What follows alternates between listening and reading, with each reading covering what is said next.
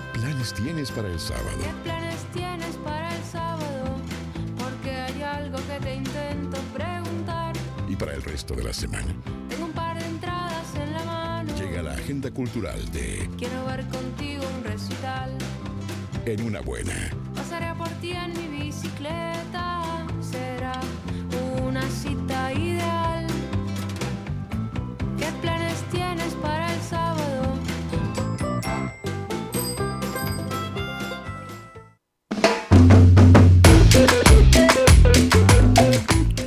Bien, volvemos al aire de, de Una Buena y recibimos en este estudio precioso de pedal a Angie Pereira de Franco del Priore, del Priore perdón, integrantes de Libre Cautiverio y los vamos a recibir en este magnánimo momento con un fuerte aplauso. Y salió. Bien. Cada vez estamos más afiatados. Esto me gusta cada vez más. Bueno, bienvenidos, Gurises. Gracias por estar acá. Eh, lo primero que quería decir simplemente es a modo de observación, eh, en su Instagram, en de Libre Cautiverio Uy, síganlo si quieren, eh, veo que tienen como uno tras otro idas a radios, a todos lados. Tremenda movida de, difuso- de difusión. ¿Cómo se llevan ustedes con eso de andar moviéndose de un lado para el otro, este, tratando de hacer difusión de, de- de algo que todavía no salió, de un intangible, digamos? ¿Cómo, ¿Cómo hacen? ¿Cómo se llevan con eso? Bueno, primero que nada les agradecemos por el espacio, es un honor. Eh, bueno, esto se lo debemos a Sebastián Escobar, que es nuestro director, le mandamos un saludo enorme, que se ha movido para, para que nosotros, para difusión y todo lo demás. Eh, y nada, es una experiencia muy pero muy linda, eh, nos han brindado lindos espacios y es una posibilidad para nosotros y para contarle al público de lo que se trata esta obra. Porque si bien les voy a contar un poquito, es una obra de teatro musical, se llama Libre Cautiverio, se estrenó en Argentina, el director es eh, Nicolás Manaceri, las coreografías son de, Na- de Fer Provenzano y después tenemos también la música que es de Nahuel Tamarco. Se estrenó únicamente por streaming y se hizo en dos funciones. Eso fue en Argentina. Y Por la- streaming porque fue en la época de pandemia. Exactamente, justamente por eso se estrenó, eh, porque ta, la pandemia lamentablemente. Entonces es la primera vez que se va a estrenar acá en teatro y es... Y con eh, actores uruguayos. Y exactamente. en vivo. Exactamente. Con la gente en la cara, sí.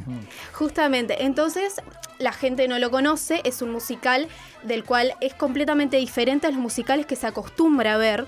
Entonces, justamente nosotros lo que buscamos, nuestro director y todos, que la gente lo conozca, que sepa más o menos de qué se trata. Eh, entonces, más que nada que por eso que se, se está haciendo tanta difusión de la obra. Perfecto. Eh, yo tenía dos preguntas. Primero que me llama muchísimo la atención ya desde el título, Sí. que es un poco oximoronesco si se quiere, ¿no? Porque es libre cautiverio. Bien. ¿Cómo, cómo, cómo se puede...? O sea, es, es extraño. ¿Qué- cómo, qué- ¿Cómo se explica eso? Bien, te entiendo. Te voy a contar un- más o menos de qué Sin se trata. capaz, ¿no? No, Digo, no, para nada. Te voy a contar más o menos eh, de qué se trata la obra. Se trata de nueve jóvenes que están encerrados en cautiverio. ¿tá? Están encerrados hace más de 10 años y están, 10 sobre, claro, están sobreviviendo en una granja abandonada. Lo que hacen estos jóvenes es eh, salir a veces a la afuera. Ah, eh, está, está, encerrados, pero, pero, pero- o sea, Ah, pero- aislados, pero no encerrados de, de no ver Sí, la luz del El aislamiento es voluntario. Claro, entre comillas, para libre. buscar, claro, para buscar alimentos, provisiones y todo lo demás. ¿Qué pasa? El afuera, para los que estamos ahí, es un peligro.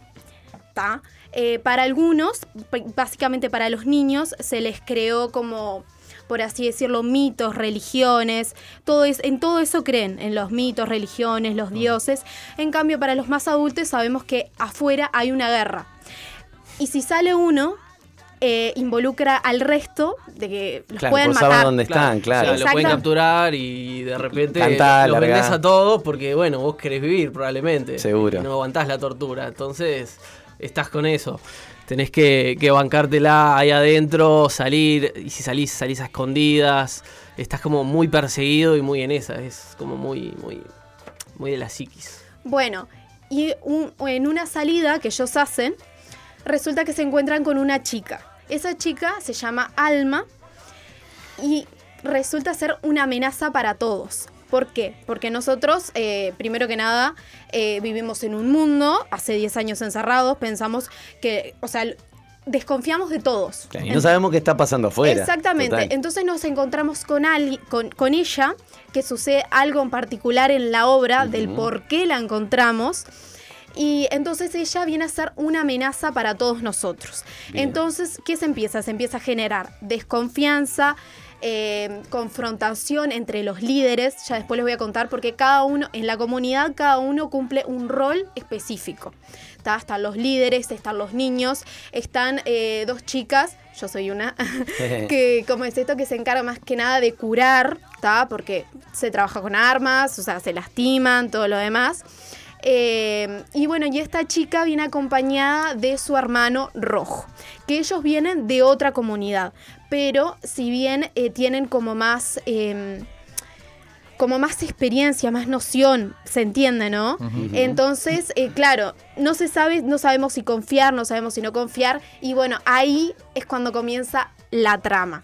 Y es como que se genera Empieza también... la historia ahí, eso le, le da el puntapié a la. Claro, ahí es cuando, cuando empieza más que nada la O historia. sea, el contacto con el mundo exterior no existe y debe ser un mundo analógico, es decir, no tiene ningún vínculo con el exterior, ni siquiera digital, o sea, es No, una no. obra que está escrita eh, para, no sé, la, la época de los 80, 90, cuando no había este, un vínculo con el exterior, no había una internet, no había otra forma que comunicarse más que salir al, al- al exterior. Bueno, se podría decir un poco que, que sí. O sea, no, no estoy seguro cuándo sería la época, en realidad no... no Pero no manejan ustedes mucho. teléfonos, no manejan internet, en- No, en, no, la obra no. no, no, no. Lo que pasa que es una comunidad que ya te digo, se encerró hace 10 años, que se ocultó de la guerra, entonces capaz que si tenían un teléfono en algún momento quedó por ahí, lo más que tienen es una radio, ponele. Eh, pero Eh, está situada en alguna fecha, es como futurista, es como más bien del pasado, no tiene ni tiempo ni. eh, o sea, Es no tiene tiempo. Distópico. Sí, Sí, es, es eso, es- es es es más que nada Sin una es realidad distópica. Está, está centrada en eso. Eh, Pero puede ser en cualquier año, puede ser de hace 10 años atrás o puede ser en el 2050. sí, puede ser. Está. Exactamente. Bien. Ahí va. Ulises, cuando les dijeron de hacer la obra, en el- antes de salir al aire, eh, Franco había dado su, su- contó cómo, cómo había sido convocado y Angie contó otra cosa diferente. Eh, ¿Cómo los convocaron a cada uno de ustedes? Porque no forman parte de un grupo de teatro, sino que fue algo como muy eh, individual. Hicieron audiciones se contaban. Bien, eh, yo me enteré que estaban haciendo audiciones, me postulé y, y bueno, fui. Y bueno, la audición es una obra de teatro musical en donde están eh, tres disciplinas, el acting, el canto y la danza. En, eh, ahí nuestro director lo que hizo fue mandarnos una pista un, y un monólogo, que nosotros teníamos que ir a la audición con el monólogo y la, eh, la canción. Y también nos mostraba, la, estaba la coreógrafa eh, que, que justamente nos, nos hizo unos pasos ahí y nosotros teníamos que hacerlo. Los pasos prohibidos, los famosos pasos prohibidos. Bien, claro, como y ahí tenías que improvisar porque bueno. Y mm, bueno, ta, yo fui, después quedé para una preselección. Eh, bueno, realmente ahí, yo en lo personal... Segunda fase. Sí, claro, yo lo personal cuando fui la primera vez, eh, bueno, fueron muchos nervios porque habían, se hicieron un montón de audiciones. Eh, yo cuando fui éramos como 10, 15 más o menos. Entonces, claro, ay, en uno de nosotros puede estar todo así, entonces era como muchos nervios. Y bueno, después quedé preseleccionada. Ahí nos, eh, a mí y a otros compañeros nos, nos, dijo Sebastián, el director, bueno, quedaron y bueno, para nosotros fue un show total. Eh, también fue para mí un gran desafío hacer el monólogo. Nosotros no conocíamos el libreto, No. O sea, fuimos a la audición, pero con un monólogo, claro, con un monólogo, pero ya te das cuenta, el monólogo, las cosas que decía. Esto es fuerte, decíamos. y- y, o sea, el, el monólogo, o sea, era, tenía que ver con la obra que estaba. o sí, sea, claro, ta, ta, ta, sí, ta. sí, sí, sí. El Porque, monólogo. viste, a veces en alguna audición te hacen decir una cosa que no tiene nada que ver. Claro, sea. no, pero el monólogo tenía que ver específicamente con la obra y bueno, distintos personajes, ¿no? Te venían ganas de participar de la obra con lo que estabas Sí, porque uno como actor hacer cosas diferentes a lo que uno es es increíble. Claro. Entonces, esto para mí es, eh, son, son personas que están encerradas hace 10 años, es obvio que te tenés que comportar de cierta manera, Total. no podés estar como tranquilo ni nada por el estilo, estás amenazado completamente, capaz que puede venir un explosivo, te pueden matar, entonces todo eso fue un proceso que lo fuimos trabajando. Pero bueno, más que nada esa fue mi instancia de, de casting. ¿Y Franco? Bueno, a mí en particular me, me llamó Seba un día, me, me contactó, me, me contó un poco, digamos, del proyecto que quería armar. No me contó de la obra en sí, o sea, él me dijo que me vio actuando eh, en, un, ah, en una actuación que hice, básicamente, hice Moulin Rouge, eh, en la carrera que yo estoy haciendo, que es eh, intérprete profesional en danza y coreografía. Y yo ahí en realidad no manejo lo que son textos. O sea, yo bailo, interpreto, pero no manejo textos. Y tampoco canto. O sea, yo soy cantante, pero ahí en esa carrera no canto. Y él me vio básicamente em, haciendo Moulin Rouge y bueno, le gustó lo que hice y me llamó para participar acá de Libre Cautiverio. La pregunta que iba a hacer después era si tenían experiencia en el teatro musical. En el caso tuyo, sí. No sé si Angie también. Bien, en mi caso yo puedo decir que, bueno, yo estudié más que nada teatro, ¿está? Eh, también me gusta mucho lo que tiene que ver con el cine, la publicidad, me encanta. Pero haber hecho una obra de teatro musical, no, es la primera vez que lo hago y es un gran desafío. Porque si bien, por ejemplo, yo considero que eh, mi fuerte es el acting, eh, mi personaje lo que más hace es actuar y bailar. ¿Tá? Entonces también tenés que estar nivelado entre uno y el otro. No puede ser que uno esté al 100 y el otro esté al 50. Total. Entonces, eh, ta, eso también lo estamos trabajando a, a full porque ta, tenemos, un- tenemos coreógrafos, tenemos también que ya los vamos a mencionar. Eh, también tenemos a Made, que es eh, la que hace los arreglos corales. Eh, y ta, pero es un, eh, es un gran desafío que tenemos que estar. Eh, comentaban al principio de la nota que eh, la obra empezó como, como su primera idea, la primigenia fue hacerla online, o sea, por streaming, ¿no? Entonces, la primera pregunta es si pudieron verla, si la vieron, si la vieron. Bueno, pasa ¿Se algo curioso. la grabación curioso con así? eso, sí que es eh, Seba nos hizo primero básicamente componer todos los personajes de cada uno, darle como nuestra propia impronta y después cuando ya teníamos básicamente montada la obra, Un poco nos por ahí mostró, venía la pregunta. Claro, nos mostró la obra, bueno, para que viéramos, Para ¿no? no enviciarse con algún personaje y tratar como. Porque a veces el inconsciente, me imagino que uno ve una- un papel en interpretación y por ahí le tira para ese lado. Y la otra es si tienen idea, eh, por ahí sí, digo, si fue muy difícil adaptarlo a obra de teatro presencial. Porque me imagino que la dinámica puede llegar a ser diferente por streaming que en un escenario. Sí, en realidad, eh, como te comentaba anteriormente, fue todo un proceso. Lo que nosotros hicimos al principio, nosotros estamos desde abril con los ensayos. Ensayamos dos veces por semana, más de dos horas. Entonces nos dividimos, una clase es para la actuación y la otra clase es para canto y, y baile. Ahora ya en esta instancia lo que estamos haciendo es hacer pasadas completas, pasadas ¿Cuántas completas. veces por semana están ensayando? Más o menos. Eh, estamos ensayando, bueno, esta, eh, la- esta semana ensayamos tres veces y ¿Horas? seis, seis horas en total. Hacha y tiza. Bueno, en realidad un poquito más, porque ayer nos quedamos hasta muy Ay, tarde. eh, sí, y más Sí. llegado al estreno va a ser, va, va a ser Sí, es mucho que hay que mejor. meterle, hay que meterle. Yo, por, por ejemplo, lo que me pasa a mí es que yo no, no, no decía textos hace más o menos 10 años que cuando salí en Carnaval de las Promesas. Estabas encerrado en una granja, no me digas. O, cap- o capaz que es algo más triste todavía y no sabe leer. O sea, y eso debe ser más, más preocupante. Bueno, pero mirá todo el desafío que tiene por adelante. Aprender a leer. ¿aprender a leer? ¿Salir de la granja? Salir de la granja.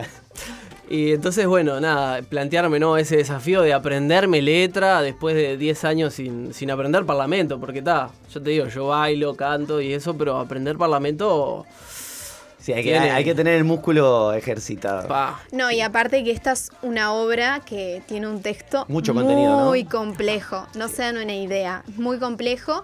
Eh, tu personaje en particular es, Es una joyita. es ¿Se tremendo. puede contar algo de ese personaje? Bueno, sí, es como. El, se podría decir que es como el sabio de la comunidad, es el más viejo de todos. Como que, por ejemplo, ya pasó por el rol de líder hace tiempo, lo cedió a otro personaje, este personaje lo cede después. O sea que es como, como el elder, se podría decir. Ahí va. Y entonces es como el que tiene la posta de todo, pero está medio loquito ya. Porque, Los 10 años te afectan un poquito. porque 10 años encerrado no es para cualquiera. Pero la pregunta, o sea, podría ser incluso, o sea, ¿queda alguien equilibrado, sano mentalmente después de estar 10 años encerrado? Me imagino que no se puede responder. Es que hay ciertos roles. Vamos a empezar a, a mencionar a nuestros compañeros. Eh, bueno, está el personaje de Libertad, que es interpretado por eh, Madeline da Silva, que ella también se encarga de los arreglos corales. Ella es la líder, ¿tá? Nosotros como comunidad la elegimos a ella. Después tenemos a Domingo, que es... em, Es el que descansa más. cómo lo descansamos con el nombre, eh, Rodrigo Figueredo, que él fue el ex líder. Entonces, ¿qué pasa? Se empieza a generar confrontación entre los líderes. claro. ¿Está? Uf. Va, va por ahí. Después eh, tenemos a ellos que son los más adultos. Después tenemos a los niños. Tenemos a Micaela Barón, que interpreta el personaje de Brisa. Brisa, que es la más chiquita. ta, Y ella más que nada sigue, sigue las órdenes de libertad. Libertad le inculcó todo de los, de los mitos, de las religiones, de todo eso. Eh, después ocurre algo que, que, bueno, ella se entera de que no es así y todo lo demás. Y bueno, pasan cosas que no puedo revelar. Bien. Después tenemos al personaje de León, ¿ta? que también es otro de los niños, que es interpretado por Rafael, Rafael Pérez. Pérez. Rafael Pérez. eh, El chico que baila bien. Siempre le así. decimos, es impresionante, le decimos, qué El bien baila baila ese bien". muchacho, así. Eh, que es, eh, es un poco rebelde también. Con él también se genera una situación bastante particular, porque él quiere, quiere progresar y, y bueno... Quiere salir de ahí, seguro. Exactamente, y, y no se puede. O sea, como que si él sale, lo está peligrando a los demás. a los demás. Está, Claro. está entrando como en la adolescencia también, entonces tiene como ese toque de rebeldía adolescente, digamos. Claro. Ese es como. como Qué raro que igual, no- eh, más allá de que es una obra que ya está escrita, que, nin- que los nueve personajes no tengan eso de, de querer salir de, de esa rebeldía. La deberían Claro. tener todo, ¿no? Porque 10 años metido ahí, Lo que sea pasa que a voluntario. veces es, es como la pelea, ¿no? Entre querer salir y el Y miedo. querer vivir. Claro. Porque el miedo y la costumbre de estar ahí seguro, porque quieras o no, ya aguantaste 10 años ahí, entonces te da cierta seguridad inconsciente y consciente. Entonces capaz que vos querés salir, pero no te querés morir. Bueno, nos Es pasa como- a todos cuando nos Claro. cada, cada mañana, ¿no? Sí, quizás ahí como que se traza un paralelismo ahí, ¿no? De, de la zona de confort de las personas y el salir y el ponerse en riesgo y qué tipo de riesgo y, qué pasa si me quedo acá y si me quedo quieto y qué pasa si me, si me muevo y bueno, no sé, ahí van. Bien, eh, después también tenemos al personaje de Rojo, que mm, es Brian Laguna, que es el hermano de Alma, viene la, a ser... la persona que se encuentran afuera. Exactamente, las personas que hermano se... más chico. Exactamente. Y después tenemos a Alma, que es eh, Belén Navarro, que es, bueno, la personita que viene a distorsionar y a revolucionar todo y a cambiarnos los pensamientos y todo lo demás. Después está, tenemos a Pacífico, que ya le dijimos, Pacífico es Franco del Priore, que es el que está acá. Y eh, tenemos a M, que es eh, Nicole, Nicole Dueñas. Nicole Dueñas. La hija de Lito Vital. ¿eh? M, claro. Es, él, M, M, perdón. Es la hija de Lito Vital, en Yo no sé de quién me estás hablando. No, ¿cómo no sabes? Bueno, está, no importa. Disculpame. no. Nado en mi ignorancia un ratito y vuelvo si querés. Le busco en Google y... Aguantemos un segundito. Eh, y después que mm, el personaje de M se encarga junto con el personaje de Rosa, que soy yo, Angie Pereira, se encargan de eh, más que nada asistir, eh, curar a las personas, Ahí eh, eh, contar todo las que- lo, lo que hace falta, las provisiones, cuánta comida hay, cuánto esto hay. Inventario y salud. Exactamente. Y ¿Hay, bueno, algo, ¿Hay algo de magia? O sea, cuando vos decís encargadas de curar, digo, bueno, pueden ser enfermeras o puede haber algo de magia. No, no, No, como no, no. primeros auxilios. Nadie, pero nadie, ninguno de los Bueno, personajes, no hay una realidad. Magia hay- o alguna terapia alternativa, no tiene por qué ser magia. No, pero puede haber alguien que yo que sé, que sea una Hermione Granger de Harry Potter y te, te señale con el dedito y te si sos milagrosamente. quien sea, sacanos Estamos hablando todo, de ficción. Todo vola- sacanos todo volando de acá, que hace 10 años que estamos encerrados, Hermione. Bueno, ¿Qué pasa? Capaz que tienen, no, No, no tienen ese No es ese consistente, tipo de- Gastón. Bueno, pueden tener algo que no sea ese tipo de magia. Perdón, nosotros nos peleamos permanentemente en vivo. No, Bueno. está, está perfecto. eh, podés descubrirlo yendo a vernos. Bueno, ta, ¿y a partir de cuándo se puede ir a verlo? Bien, lo, lo principal. Bueno, las entradas ya están disponibles. Las Mm. entradas están en Pass Line. Passline. Eh, se va a estrenar en octubre, 7 de octubre, Sí, 14 de octubre, 21 de octubre y 28 de octubre. son viernes. Exactamente, son Todos los- viernes de octubre vamos a estar ahí en el Teatro El Tinglado. Nos pueden ir a ver, 11 y media de la noche. Pueden ir a vernos todas las funciones. No tienen que ir a una, pueden ir a todas. Compren Y una comparar, bono. a ver si, a ver cuándo se equivocaron en el Parlamento, No, cuándo favor. metieron una mecha, cuándo Yo voy a intentar hacer cosas distintas todos los viernes. se puede en un tipo de obra así, ¿no? Se puede meter una mecha. O sea, si se entiende por lo que es mecha el hecho de improvisar un poquito sobre algo que Eh, Yo creo que Es muy difícil, algún ¿no? chiste, por ejemplo, se puede meter. Claro. Se puede meter algo de comedia. No es una, una obra basada en la comedia. pero tiene algo de comedia. Pero evidentemente hay que ponerle Ay. algo. Porque, bueno, es también parte de lo que le pone cada persona. Bien. Sí, algo de comedia tiene, por ejemplo, que son momentos bastante graciosos entre los niños, que ocurre, bueno, determinadas cosas, cuando ellos vigilan y eso, que eso es como bastante eh, eh, gracioso, pero de por, de por sí es una obra de teatro musical que es bastante diferente a lo que se acostumbra a ver. ¿está? O sea, hay mucho de lo corporal. Eh, recién preguntaba si nos equivocábamos o todo eso. Eh, sí, a veces sí no, se improvisación, Claro, no equivocarse, digo, pero- claro, impro- Porque surgió y no porque para tapar un agujero o porque pasó algo o porque justo no, no, llega, no te dan el pie que tenés que tener. Sí, es que en realidad eso uno como actor lo tiene que hacer. Total, porque claro. no vas a parar. Esperen, voy No, a un poquito Ah, que... espere que voy a buscar la letra. Yo decía porque sí, Un por el hecho de, improvisar, Claro, de porque hacerlo distinto. Se, te ocurre algo y te das cuenta que no influye negativamente. Sí, claro, y en realidad eso también puede pasar, porque, bueno, el diálogo de por sí es bastante profundo, es- tiene mucho diálogo, mucha profundidad, entonces ah, puede llegar a pasar, que esperemos que no, pero bueno. ¿Cuánto dura la obra?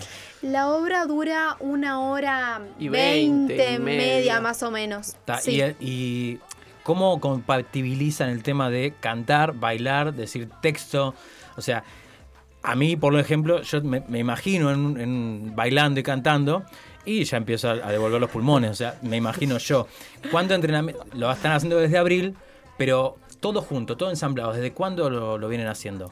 Cantar, bailar, decir el texto, o sea. y empezamos el mes pasado a mitad más o menos. ¿Y alguno se queda sin aire? Sí, sí, sí. Sí. Sí, suele no. pasar. A mí me pasa principalmente en lo que es el, el primer tema que estamos todos. El primer ahogo. La, la abertura. Que la abertura que, wow, llega un momento que tres cuartos de la canción que es como que... Porque aparte ese tiene como mucha vertiginosidad, entonces a veces no es tanto baile, sino tenés que correr. Y bueno, correr y cantar no es tan fácil. No, no, me imagino. Y entonces tipo como que... Y en cantidad aproximadamente como de tiempos, ¿no? Eh, tiene más canto que actuación, tiene más actuación que canto, está equilibrado. Está muy equilibrado. ¿está? Y lo bueno es que eh, las coreografías y el canto... Canto eh, y baile, ojo, que es- también eso, ¿no? Que claro. no Sacarle mérito. eh, las coreografías y, y como es esto y el canto eh, significan lo que por lo que están pasando esos personajes. La letra de las canciones, eh, las coreografías que están a cargo de Carlos, Carlos Irastorza. Ahí le mandamos un saludo. No hay nada que sea al azar, es decir, eh, cada cosa está vinculada con el momento de la obra en que Es- está atravesando Exactamente, por ejemplo, no es como una, la coreografía la trabajamos mucho porque también, o sea, las posiciones, ¿está? Eh, nuestro coreógrafo nos decía, bueno, ustedes no se pueden parar así porque no son, son salvajes. Claro. y es la realidad. Entonces, eso fue todo un proceso que fuimos trabajando porque, está, o sea, tiene que ser como, bueno, está el acting, viene la canción, porque es como vas así, eh, acting, canción, baile, está como todo unido, eh, entonces está. Eh, ¿Ustedes tienen ya una opinión formada y no sé si la pueden compartir para no spoilear o lo que sea? Si tienen idea qué tipo de reflexión deja esta obra para las personas que quieran ir a verla y decir, bueno, si bien más o menos contaron de qué se trata, obviamente, este, si, ¿qué tipo de reflexión quiere dejar? O es abierto decir, bueno, puedes sacar las conclusiones y eh, lo que quieras de acá, o sea. Bueno, para nosotros eh, son personas que están encerradas hace 10 años. Al principio lo que hicimos como fue asociarlo a la pandemia. Total, no, aparte de eso, fue como creada en ese momento, ¿no? Claro, eh, si bien no se comparan 10 años, o sea, esto cambió mucho la pandemia, fue algo Totalmente. tremendo eh, que involucró falta de trabajo, un montón de cosas, salud, todo lo demás. Entonces, por ese lado fuimos... eh, Fuimos por ese lado, por el tema de la pandemia, asociarnos a eso que estábamos encerrados. Y, y nada, fuim- lo fuimos asociando por ahí. Ahí va. Sí, sí, toda esa te- cuestión del encierro, del salir, del riesgo, de. Bien, ese tipo de reflexión. Ustedes este, podrían, piénsenlo, obviamente, de, de aquí a la próxima pandemia, la del mono, lo que venga. Ustedes podrían estar, no digo 10 años, pero un año, podrían estar en- encerrados sin, neces- sin poder salir.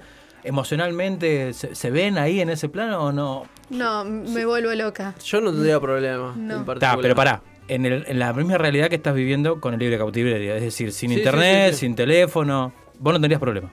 No, yo creo que no. ¿Un año? Te Un añito. banco. Angie no. Yo no podría. Yo me, me encanta estar de un lado para el otro. Eh, no, no puedo estar quieta en un lugar. Estoy encerrada un día en mi casa y ya. No, necesito estar acá, acá. No podría estar. Angie es hija del movimiento. Claro. Eh, ¿qué, qué otra cosa hacen aparte de, de- bueno, de libre cautiverio? O sea, ¿en qué, qué- qué- qué invierten el resto de sus horas eh, del día? Bueno, eh, yo estudio comunicación en la Facultad de Información y Se Comunicación. nota en porque modula todo. Todo, modula totalmente. Muchísimo más que Yo, cualquiera de nosotros. Me está dando tanta vergüenza que casi no estoy hablando. Nah. Ay, no me hagan reír, por favor. Eh, estudio hace tres años, está, estoy en el área de periodismo justamente. Eh, también estudié modelaje, me encanta todo lo que tiene que ver con la publicidad, del cine. Siempre que hay alguna oportunidad de anotarme a cualquier casting, eh, lo hago porque más allá de que quedes o no, es una muy pero muy linda experiencia. Esto pasó con, con Libre Cautiverio. Eh, hace poco también formé parte de un videoclip eh, con Fer Costa, ya de paso le, paso la, la promoción por si lo quieren escuchar, se llama 4AM. Y bueno, siempre estoy en movimiento, trabajo también, soy promotora, promotora de L'Oreal. Y, y nada, siempre como que estoy, siempre que salga alguna oportunidad o algo, estoy como en movimiento. Una mujer inquieta. Se le nota en el pelo, aparte. Esto es radio, no se nota. Ah, bueno, Estamos está en las redes, estamos está en las ahí. En redes. las redes ya va a estar todo subido. El pelo de Angie. Se te escucha el pelo de acá. Mirá cómo suena, mirá cómo suena. Ay, no me digan ¿Y eso. Franco? Bueno, eh, yo eh, soy cantautor. No les voy a decir dónde están mis temas porque los tengo ¿Por yo. no? Todavía no los compartí. Ah, Opa. No los he subido todavía. Pero es Ahora momento. Vamos a ver si podemos Cantautor en alguno acá. cautiverio. Cantautor en cautiverio. Sí. Bueno, eh, decía, le- les comentaba a ustedes también que soy caster de League of Legends. Que estamos con la Liga Uruguaya, la ¿Puedes LPU. explicar brevemente qué es un caster? Bueno, básicamente sos como un relator de fútbol, pero del juego. Básicamente es eso. Ah. Relatas jugada a jugada. Pero streaming. an- Analizás, claro. stream- Ah, O sea, ahí va. Ahí viene Juancito, en la espada, le va con No, la pero así no, Gastón. Ah, no. No, no es así. ¿Cómo sería? Ah, bueno, pero podés estar comentando la estrategia, sí. Claro, ¿no? yo estoy más de la parte analítica, digamos. Ah, Yo soy como co-caster de, de mi compañero, que es el que va jugada a jugada. Ah. Él, él tiene como más, más lección para hablar. Yo soy más lento, ¿viste? Más tranquilo. Entonces él viene así con Vos toda. sos el comentarista del, del relator de fútbol. Básicamente. O sea, vendría a ser. Ese es otro Silveira de Leo Eh, Leyes. o sea, ¿Le pudo haber cortado la cabeza o no? ¿Pudo haber hecho otra cosa Oh, no. o no? Ay, me muero. Y bien, o sea, sos caster de De League of Legends. Exactamente. Estamos, bueno, El LOL, el famoso el LOL. LOL. El LOL. Estamos martes y miércoles en FUF TV, por ahí por Twitch, los que quieran ver. Además de eso, yo tengo mis streamings también, que por lo general estoy en la tarde, donde, bueno, juego LOL, hago música. Quiere decir eso mismo. Eh, los que quieran pasar es FDP-oficial, pueden pasar por ahí. Estamos por lo general por las tardes montevideanas. Eh, y bueno, después estoy estudiando la carrera de intérprete profesional en danza y coreografía en el IPDC. Así que, bueno, básicamente eso es mi vida. Bueno, son Bueno. gente muy ajetreada. Chiquilines, ¿nos quieren refrescar eh, en qué días y a qué Sí. hora y en qué teatro Por y en dónde podemos encontrar las entradas? Bien. eh, estrenamos en octubre. El 2, el 7. El, el 7 de octubre el 14 de octubre, el 21 de octubre Cada siete días. y el 28 de octubre son todos los viernes a las 11 y media de la noche en el Teatro El Tinglado y pueden conseguir las entradas en Passline. También los invitamos a que nos sigan en nuestro Instagram, Libre Cautiverio Uy, porque ahí también está en la, en la biografía el link donde pueden comprar las entradas. Y también ahí subimos mucho nuestro, que es, eh, está a cargo de nuestro director, la página. Él siempre está en movimiento, entonces siempre está subiendo, están las fotos oficiales, que ahí también nos van a poder conocer un poquito, la vestimenta, cómo estamos vestidos, eh, bueno, las cosas que llevamos, las cosas que nos llevamos. eh, y ta, también los ensayos y todo eso. Entonces, ta, los invitamos. Por favor, bueno, ya queda hecha la invitación entonces a todas las personas que quieran ver esta obra con este nombre tan oximoronesco, Libre Que Cautiverio. podría ser también llamado gente inquieta, porque todos los integrantes, el director, todos es gente inquieta. Tienen hormigas en la cola, como diría mi abuela. Eh, Sí. Gastón, tú que sos una gran hormiga colorada, ¿nos podés contar qué nos vamos escuchando? Sí, algo que tiene que ver un montón con Libre Cautiverio. Yo agarré y lo pensé, dije, tiene que sonar esto. Eh, Seguramente no tenga absolutamente nada que ver. Shh, no digas nada. No digas nada. ¿para qué La, la- la manera de traer, de, de- de- de linkear los temas que tenemos. Sí, eh, agarré una caña para pescar pelos o sea, y lo traigo de absolutamente. A ver, contame. Lo que vamos a escuchar a continuación es una canción que seguramente ninguno de ellos haya nacido cuando esta canción empezó a sonar. Y hablo, ¿saben quiénes son los para, os paralamas? Para Lamas me suena. Los Paralamas dos sucesos. Lamentablemente tenía razón. Bueno, eh, lo que vamos a escuchar es Coche Viejo de los Paralamas.